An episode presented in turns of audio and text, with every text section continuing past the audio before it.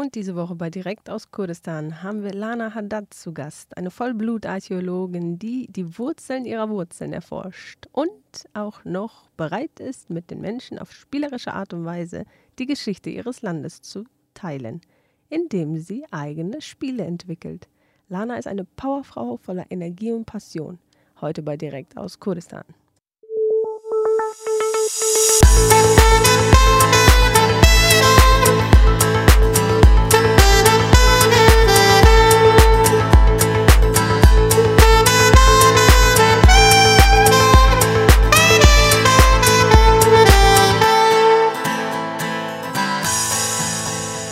Hallo und herzlich willkommen bei Direkt aus Kurdistan. Ich bin euer Host Jana und heute haben wir die wunderschöne Lana bei uns im Haus. Vielen Dank, dass du dir Zeit nimmst. Hallo Lana.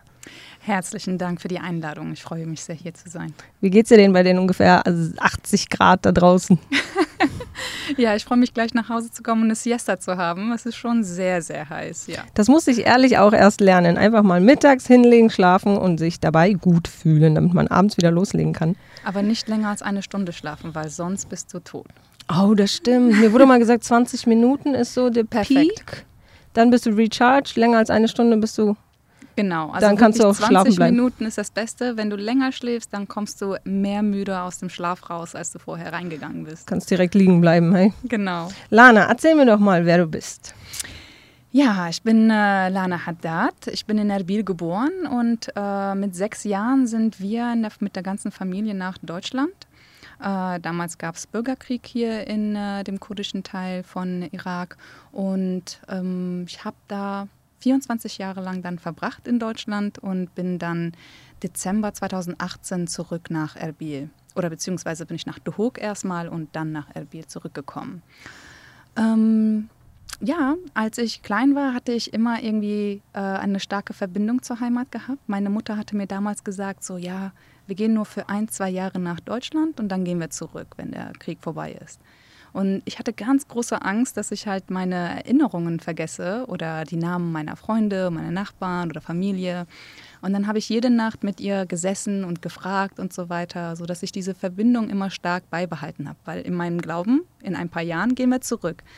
Aber diese paar Jahre kamen irgendwie nie äh, wirklich äh, in die Realität, weil der eine Krieg hat aufgehört, anderer kam, etc.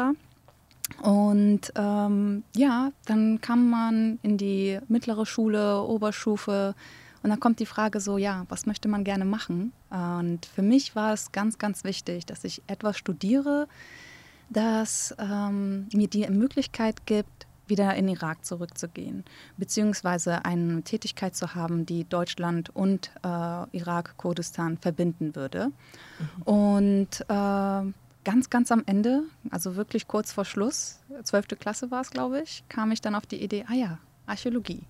Das ist eigentlich ein Beruf, der mir gefällt, weil ich so ein Historien-Geschichts-Nerd bin und äh, gleichzeitig halt aber halt ein aktiver Job ist. Es ist jetzt nicht nur einfach nur in Büchern wälzen oder in einem Büro sitzen, sondern auch wirklich draußen Feldarbeit hat.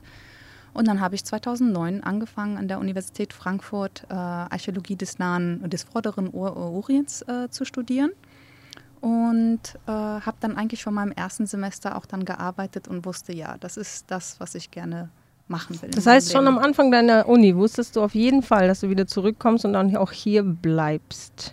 Ja, das war so the dream. Nochmal zurück in die Kindheit. War, gab es einen Moment, wo du verstanden hast, okay, ähm, wir werden jetzt nicht wieder nach Hause gehen? Also gab es einen Moment, wo du realisiert hast, wir bleiben jetzt in Deutschland? Kannst du dich daran erinnern und wie war das Gefühl dazu?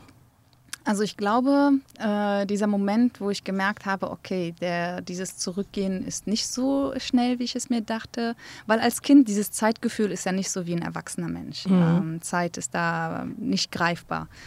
Aber ich glaube, der Moment, wo ich das so ein bisschen mehr realisiert habe, dass das nicht so ganz einfach ist und dass es sehr komplex ist und wie und warum man zurückgeht, ähm, war 2003 mit dem letzten Golfkrieg, ähm, wo ich eigentlich auch ein bisschen so Hoffnung verloren habe, muss ich auch sagen.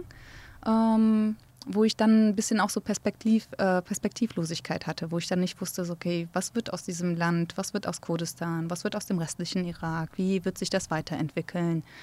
Ähm, und dann war ich ja eh schon mitten in der Schule und dann dachte ich mir, okay, dann machst du erstmal Schule fertig und dann kannst du selber irgendwann entscheiden und musst jetzt nicht mit der Familie zurück. Kann das, also hast du aber Deutschland für dich in der Hinsicht akzeptiert oder warst du wie in einer Warteschlange? Also das heißt, dass du gar nicht dich komplett involviert hast in das Geschehen oder wie kann ich das verstehen? Ähm, also die ersten vier Jahre äh, in Deutschland waren wir in einem kleinen Dorf, wo wir eigentlich die einzigen Nicht-Deutschen in äh, diesem Umfeld waren, auch in der Schule.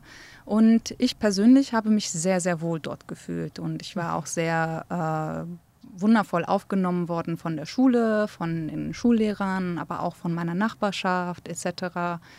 Ähm, also ich hatte eine sehr äh, schöne Kindheit gehabt. Also so, man, man, kann sich fast schon vorstellen wie so Heidi auf den Feldern. Ach, schön. also so einem Dorf mit Wald, See etc.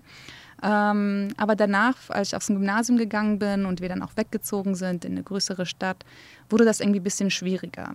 Und ich hatte halt immer so das Gefühl, ja, wenn du dir viel Mühe gibst, wenn du die Sprache kannst und wenn du gute Schulnoten hast, dann wirst du auch akzeptiert und dann kannst du auch dich hier aufbauen. Mhm. Weil, wie gesagt, nach 2003 hatte ich ja keine Hoffnung gehabt, dass das so schnell geht. Und deswegen wollte ich mich ja auch irgendwie auch ähm, mehr fassen in Deutschland, mehr halt dann auch irgendwie stabilisieren, sage ich jetzt mal.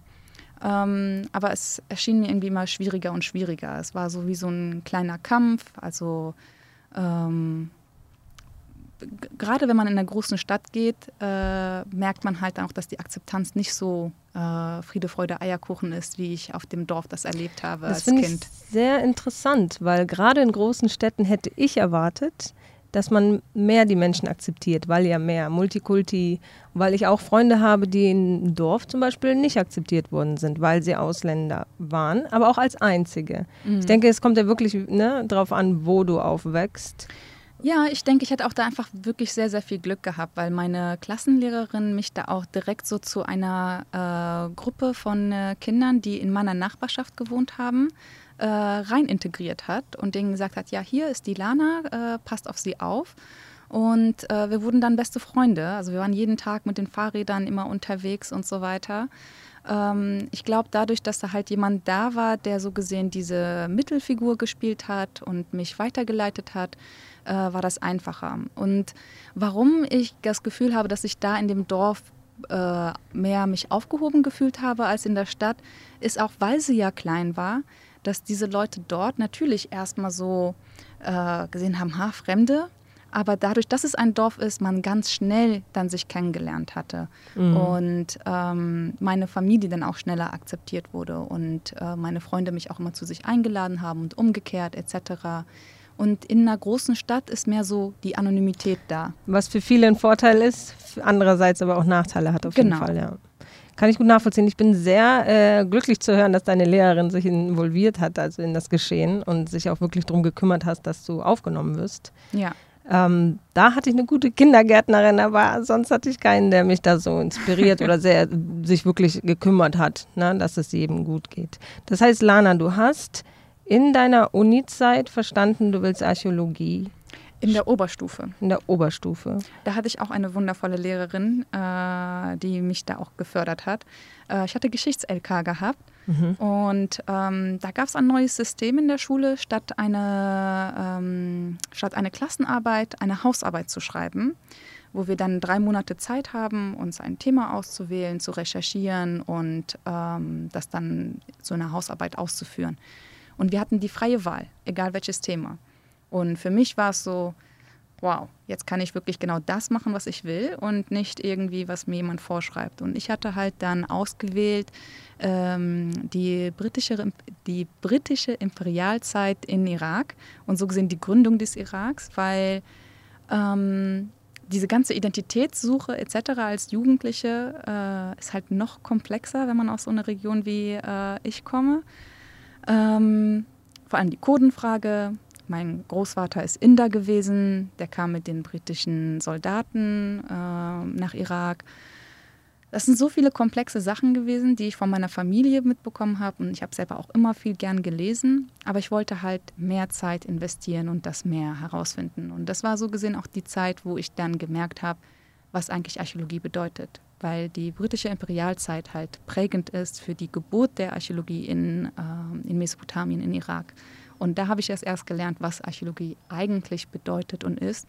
Und das war so die Entscheidung, okay, ich studiere jetzt Archäologie. Das heißt, du bist zu den Wurzeln der Wurzeln der Wurzeln deines Eins gegangen, kann man das so sagen? genau, zu den Wurzeln, zu den Wurzeln. Spannend. Noch eine Sache zu deiner Jugend und Kindheit, dadurch, dass ihr ja die einzigen ausländischen ne, Mitbürger wart in dem Dorf. War es für dich schwierig, eine andere Kultur zu Hause zu leben als draußen? Gab es da einen großen Unterschied? Fandest du? Weil mir ging es so, dass ich oft dachte, warum ist das bei uns anders? Ähm, ja. Na, also ich habe die Fragen nicht beantwortet bekommen so schnell. Da würde ich dich gerne ähm, fragen, wie es bei dir war. Ja, ich glaube, der Unterschied ist, dass ich schon als Kind halt ein sehr wissbegieriges äh, Wesen war. Ich habe meine Mutter immer mit Fragen gelöchert und ich bin in einer Familie aufgewachsen, die sehr politisch war. Ähm, mein Vater hat eine riesen Bibliothek zu Hause und ich denke, das hat mich auch sehr geprägt, weil ich bin als Kind immer in die Stadtbücherei gegangen und ich habe keine Kinderromane gelesen, sondern ich habe Kindersachbücher gelesen. So, was ist was, diese, äh, diese Reihe an Büchern. Mhm. Ähm, und das heißt, ich habe immer gefragt, so, warum ist das unterschiedlich und so weiter. Und ich habe dann halt verstanden. Und wie gesagt, meine Mutter hat mir ja gesagt, wir gehen ja bald zurück. Deswegen wusste ich ja, dass wir in ein fremdes Land gehen. Ich war so gesehen vorbereitet und ich wusste, dass es auch anders sein wird. Ähm, aber äh, ich war auf einer katholischen Grundschule und ich musste einmal im Monat äh, mit zur Kirche gehen und ich musste auch am Religionsunterricht teilnehmen. Äh, hat nicht geschadet, weil ich, wie gesagt, wieder so dieser Geschichtsnerd bin. Ähm, weil dann hört man diese ganzen Geschichten von den alten, vom Alten Testament mit diesen ganzen Propheten etc. Und die gibt es ja im Islam auch. Mhm. Das heißt, ich bin immer dann nach dem Religionsunterricht zurück zu meiner Mama und habe gesagt, ja, die haben über den Propheten Moses geredet und so weiter. Und ich meine Mutter hat mir auch diese Geschichten erzählt. Und das sind so kleine Feinheiten, die anders waren, aber immer irgendwie schon so im Grunde gleich. Und das war so für mich eigentlich der Punkt, wo ich mehr ähm, Verbindungen gefunden habe als äh, Unterschiede. Ähm, ja, man kriegt das größere Bild dazu, ne? dass die Quelle ja doch nicht so verschieden ist, wie viele Menschen denken. Genau, genau. Also ich glaube auch dadurch, dass ich halt in so einem urkatholischen Dorf aufgewachsen bin, äh, ging das eigentlich einfacher, mit äh, mehr Gemeinsamkeiten zu finden als Unterschiede. Das ist so spannend. Ich glaube, es liegt ja auch bestimmt daran, dass du ein Mensch bist, der das Glas eher halb voll sieht als halb leer. Sonst ja. könnte jemand anders in deiner Situation vielleicht eher negative Sachen sehen. Also ich finde das sehr spannend, wie du nutzt, was du an Informationen bekommst, um das größere Bild zu bekommen, um dann weiter zu recherchieren, ja. um dann heute hier zu sein. Aber erzähl ruhig weiter. Okay. Ja, das Lustige war aber für mich als Kind ähm, meine erste Sprache und meine Muttersprache ist ja Kurdisch. Aber ich bin auch die einzige von fünf Kindern, die in Erbil geboren wurde. Meine anderen Geschwister sind in Bagdad geboren. So, deren erste Sprache ist Arabisch. Und die sind, wir sind 86 äh, nach Erbil gezogen und ähm, da haben die erst Kurdisch gelernt.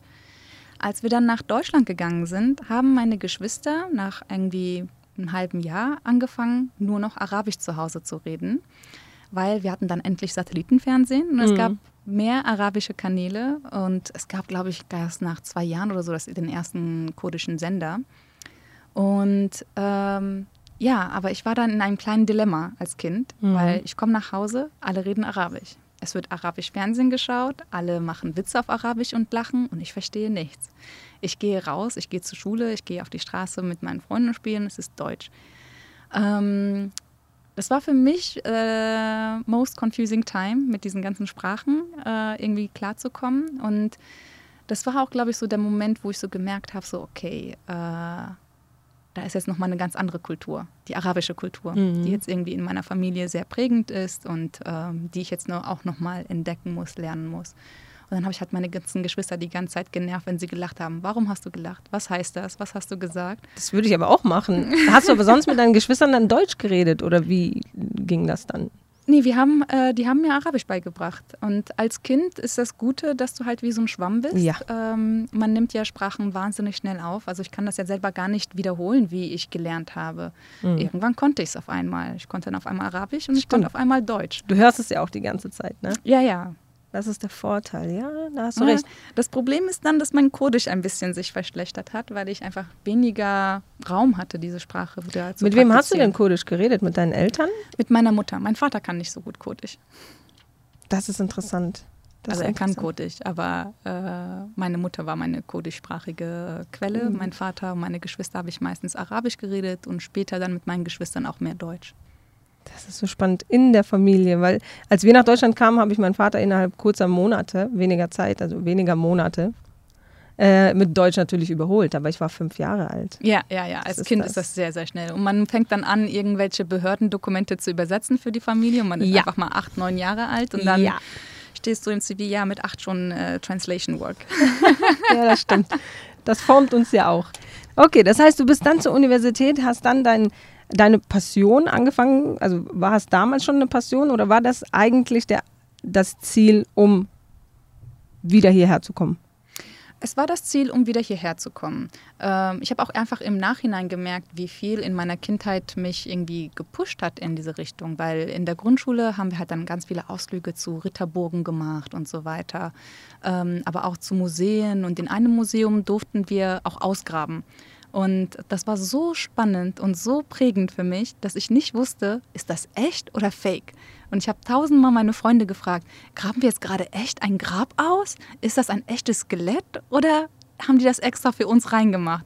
Es war so spannend für mich und es war so ein beeindruckender Moment, dass ich das als Kind gar nicht mehr so unterscheiden konnte, ob das real ist oder nicht real. Also es war natürlich in Szene gesetzt, aber ich war so aufgeregt, dass ich dachte, das ist real. Ich muss sagen, du, also ich glaube, ich bin gerade von mir selbst enttäuscht, weil wir waren auch in so einer Ausgrabungsstätte als Kinder und ich war bis heute überzeugt, das war echt.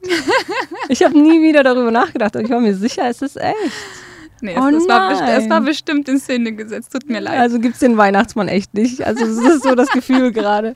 Ach, spannend. Ja, okay, das heißt, die erste Zeit hat dich schon sehr in eine Richtung gedrängt. Das, ich finde es halt sehr interessant, weil ich selber ein Mensch bin, der sehr lange gesucht hat. Nach wie vor. Wir sind alle im Progress. ja, ja. Was ist es, was mich wirklich mein Herz höher schlagen Mhm. lässt? Deswegen finde ich es super spannend. Das heißt, die Uni-Zeit war ja dann ein Spaziergang? Äh, ich bin, ich muss wieder sagen, ich war wirklich ein Nerd. Ich habe jedes Seminar, das existiert, einfach belegt, während meine Freunde irgendwie die Hälfte davon gemacht haben. Ich war halt von morgens 8 Uhr bis abends 8 Uhr in der Uni und habe in zwei Jahren fast alle Credit Points mir reingeholt, die ich in fünf Jahren brauche. Ich habe mir dann vier übrig gelassen, die ich dann pro Semester gemacht habe und dann aber auch gleichzeitig Seminare besucht, die ich nicht brauche, weil äh, ich einfach so wissenshungrig war. Ich wollte halt einfach alles mitnehmen und ich habe einfach nicht genug bekommen. Schön. Ich finde das super schön, weil es zeigt ja nur, dass du genau am richtigen Platz warst und nach wie vor bist. Ja. Wie ja. sieht denn heute dein Alltag aus? Was sind deine aktuellen Projekte? Wie, wie sieht dein Tag jetzt mal simpel gefragt aus? ich habe keine Routine. Das war die erste Frage. Okay. Ich kann eigentlich gar nicht richtig vorplanen. Ich weiß auch nicht wirklich, was ich in der nächsten Woche mache. Ähm, ich arbeite an verschiedensten Sachen gleichzeitig äh, und zwischendurch kommt immer spontan irgendwas anderes. Wie ein Podcast. Danke. Genau. ähm, also manchmal mache ich ähm, touristische Touren, ähm, die halt mit ähm, Heritage, also mit Archäologie und so weiter zu tun haben. Ähm, manchmal mache ich auch einfach Übersetzungsarbeiten. Das mache ich jetzt weniger, weil ich weniger Zeit habe. Aber seit 2019 habe ich an einem ähm, Restaurationsprojekt äh, mitgemacht. Das läuft bis heute noch. Ähm, das ist in Amedi, ist eine ähm, alte Stadt, die zur Grenze zur Türkei heute ist, in der Provinz von Duhok. Und da gibt es halt ein altes Stadttor, das wir restaurieren. Das ist ungefähr ja, nie 800 Jahre alt oder 700, 800 Jahre alt. Ähm, und darauf bin ich sehr, sehr stolz, dass wir das restaurieren, weil es ist eins der Perlen ähm, für die Kurdistan-Region. Ähm, und das ist halt saisonal. Das ist halt nicht, wo ich irgendwie die ganze Zeit da bin. Ich war jetzt zum Beispiel das letzte Mal den ganzen Mai dort mhm. und es ist ein traumhafter Ort. Das ist paradiesisch, muss ich sagen. Drumherum einfach ganz viele Berge und Grün und diese Stadt ist auf einem äh, Hügel auch noch und die Menschen sind wundervoll. Also es ist paradiesisch. Ich muss gestehen, dass ich auch einer dieser Menschen war, der an die Seite gefahren ist, um Amelie von der Seite zu sehen, weil ich mit einem Freund war und der hat gesagt, das ist so schön, hier ist der Platz, um es zu sehen. Ich sage, aber fahren wir nicht in die Stadt rein? Und dann sind wir halt wieder weggefahren und ich fühle mich so schuldig, weil jeder erzählt, wie unglaublich nett die Leute sind, wie schön Amelie ist. Ja, und es gibt auch sehr viel zu sehen in der Stadt selber. Also es ist wirklich schön und es wird unterschätzt, weil die meisten Leute, wenn sie nach Amidi kommen, ist, man schaut sich so das Panorama an und dann geht man zum Tor und dann geht man wieder weg. Aber in der Stadt gibt es noch ganz viele andere Sachen zu sehen. Also von alten Friedhöfen, äh, jüdischer Synagoge zu Kirche, Moschee, die alle einfach nebeneinander sind. Also wirklich nachbarschaftlich, also nicht so ghetto-mäßig miteinander getrennt. Alles klar, Next Step für mich auf jeden Fall. ich möchte dich wegen deinem, ähm, erzähl mir von deinem nächsten Projekt. was du noch machst. Ähm, ja, und äh, seit 2019 habe ich ein, ähm, eine Spielemarke gegründet, die Urbillum heißt. Urbillum ist der älteste Stadtname von äh, Erbil, äh, das, wir, das, wir, das wir schriftlich belegt haben. Ähm, weil von Urbillum kam es zu Arbaella, Erbil etc.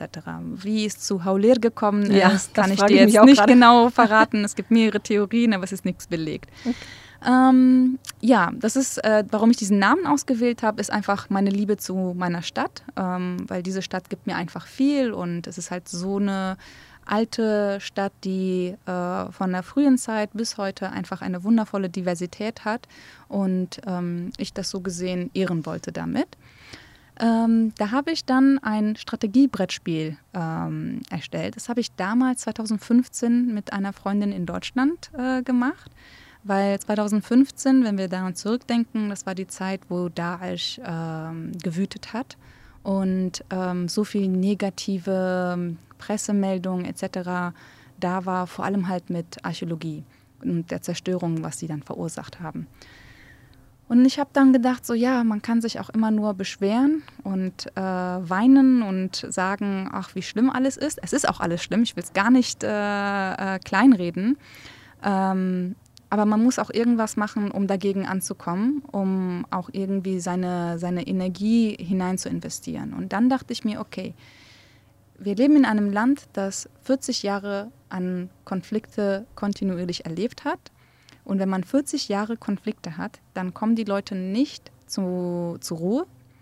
Das heißt dann auch, dass Bildung und äh, Identität und ähm, auch einfach Freude an, an der Kultur äh, zurückbleibt, weil du halt am Survival-Instinkt bist, weil du daran denkst, okay, wie äh, kann ich meine Kinder ernähren oder ähm, wo kriege ich Stabilität hin, äh, her. Und äh, ich habe halt gemerkt, dass die Bevölkerung, ob das jetzt hier in Kurdistan ist oder im restlichen Irak, wenn du sie fragst über ihre Geschichte und Historie, dann sagen sie dir Babylon, Assyrien, die Sumerer.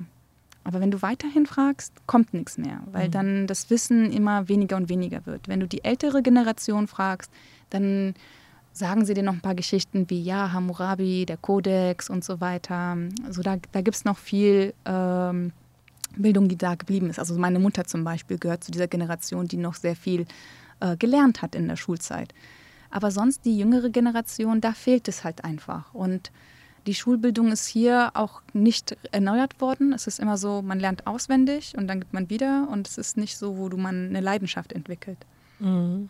Und deswegen habe ich gesagt, okay, ich mache ein Strategiebrettspiel, das äh, mit einem kleinen Booklet ist, das die Spiele, das Spiel erklärt und dann aber auch die Geschichte, wo, die, äh, wo das Spiel drumherum ist. Und es ist halt das Assyrische Reich. Ich habe extra das Assyrische Reich gewählt, weil es das prominenteste ist. Und ähm, leichter Zugang, äh, damit die Leute einen leichteren Zugang dazu haben. Und ja, das äh, lief wunderbar. Ich habe äh, Gelder bekommen vom Goethe-Institut hier in Erbil, äh, um das Ganze halt dann auch zu drucken und Künstler zu engagieren etc. Und es lief sehr, sehr schön. Und ähm, das hat dann dazu geführt, dass ich gesagt habe, okay, ich muss mehr davon machen. Mhm. Die Initiative kam halt daher, dass ich einfach nur ein Kulturprojekt machen wollte und dann aber gesehen habe, wie äh, die Rückmeldung ist, dass es so hoch ist und dass die Leute einfach äh, das großartig gefunden haben, dass ich gesagt habe, okay, das könnte ich so in einem kleinen Business machen, ähm, dass ich mehr Spiele produziere. Und ich habe jetzt ein zweites Spiel, das heißt Dietim, was heißt äh, ich sehe. Es ist halt so ein äh, Kartenspiel, sehr schnell. Es ist ähm, so gesehen die kurdische oder irakische Version von äh, Spotted and Double. Mhm. Also ich habe mich dann von denen inspirieren lassen. Ich habe aber nur mehr Karten reingemacht und das Design etc. komplett anders gemacht wo die Bilder halt mit der lokalen Kultur hier zu tun haben. Wenn ich jetzt ein Zuhörer bin und ich möchte mir das ähm, Spiel bestellen oder die Karten, wo finde ich die? Hier, nicht in Deutschland, nicht in Europa. also es, äh, es, ist eigentlich zurzeit nur in ähm, Erbil, Slemania, äh, Mosul und Bagdad erhältlich. Ähm, ich muss halt sagen, äh, das ist eine Nebentätigkeit, die ich mache. Es ist eigentlich schon jetzt, gerade weil ich so stark beschäftigt bin mit meinen anderen Arbeiten, fast schon zu einem Hobby gegangen. Aber es verkauft sich von alleine, ohne dass ich Marketing mache. Das ist sehr gut. Ähm, ich versuche mir wieder bald Zeit zu nehmen, um wieder mehr daran zu arbeiten. Aber für mich, mein Target Group, also meine, meine Zielgruppe ist, sind die Leute hier. Ich mache das nicht, um groß und reich zu werden, äh, deswegen habe ich jetzt auch den internationalen Markt auch gar nicht irgendwie im Blick, sondern es ist etwas für die Leute hier, weil die Leute spielen gerne hier, aber es gibt keine lokalen Spiele. Es gibt hier nur Kartenspiele, Domino und äh, Taule und Schach. Ziehst du das in Erwägung auch für Menschen, die jetzt in Frankreich, na, Kurden, die in Deutschland wohnen, ähm, es greifbar zu machen, also dass sie es auch bestellen können? Also ich habe große Nachfrage, mhm. äh, sogar von Australien, Neuseeland, USA. Äh, also das geht schon äh, sehr, sehr weit, vor allem halt mit dem ersten Spiel, weil das Assyrische Reich, das habe ich ja in vier Sprachen gemacht, in Kurdisch, Arabisch, Englisch und äh, Syriani. Mhm. Äh, die äh, Diaspora-assyrische Community war sehr, sehr interessiert und ich habe auch sehr viele Danksagungen bekommen, dass ich etwas in deren Sprache halt gemacht habe. Und ähm, wenn ich zum Urlaub gehe nach Hause, nehme ich immer welche mit und dann mache ich so kurz eine Story, wer will bestellen und dann habe ich in ein, zwei Tagen Bestellungen und dann verschicke ich die, wenn ich in Deutschland bin. Ähm, ganz viele fragen mich dann und sagen, ja, mein Cousin ist gerade zu Besuch, äh, ich würde gerne zwei Spiele bestellen und dem meinen Cousin übergeben, dass er es mit nach England bringt oder sowas. Also zurzeit ist das so wirklich ein sehr, sehr oldschool äh, ja, Weg. Bisschen, ja. ähm, weil ich muss ehrlich sagen, ich habe halt einfach nicht so wirklich die Zeit, das ähm, stärker auszubauen. Also ich hoffe, dass ich mehr Zeit haben werde. Ich weiß nicht genau wie, weil ich jetzt noch so eine andere Stelle jetzt übernommen habe, die auch sehr viel Raum und Zeit von mir nimmt. Und ähm, ja, ich muss gucken. du hast so viel Energie, Lana. Wenn man dich trifft, also ich habe dich, als ich das erste Mal dich getroffen habe, wirklich so beschrieben, dass es wie ähm, auf Englisch macht das mehr Sinn, Walking Love.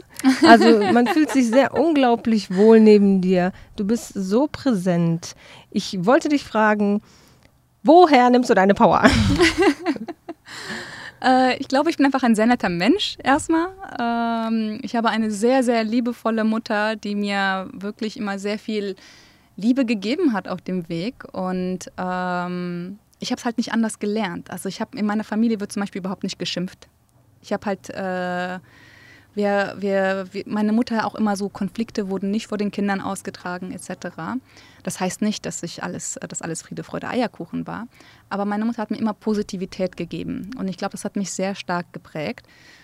Und ähm, ich muss auch sagen, dass ich seitdem ich hier in äh, Erbil lebe, ich auch ein viel positiver Mensch bin, als ich es vorher war in Deutschland, ähm, weil ich hier merke, die Energie, die ich ausgebe, kommt dreifach zurück.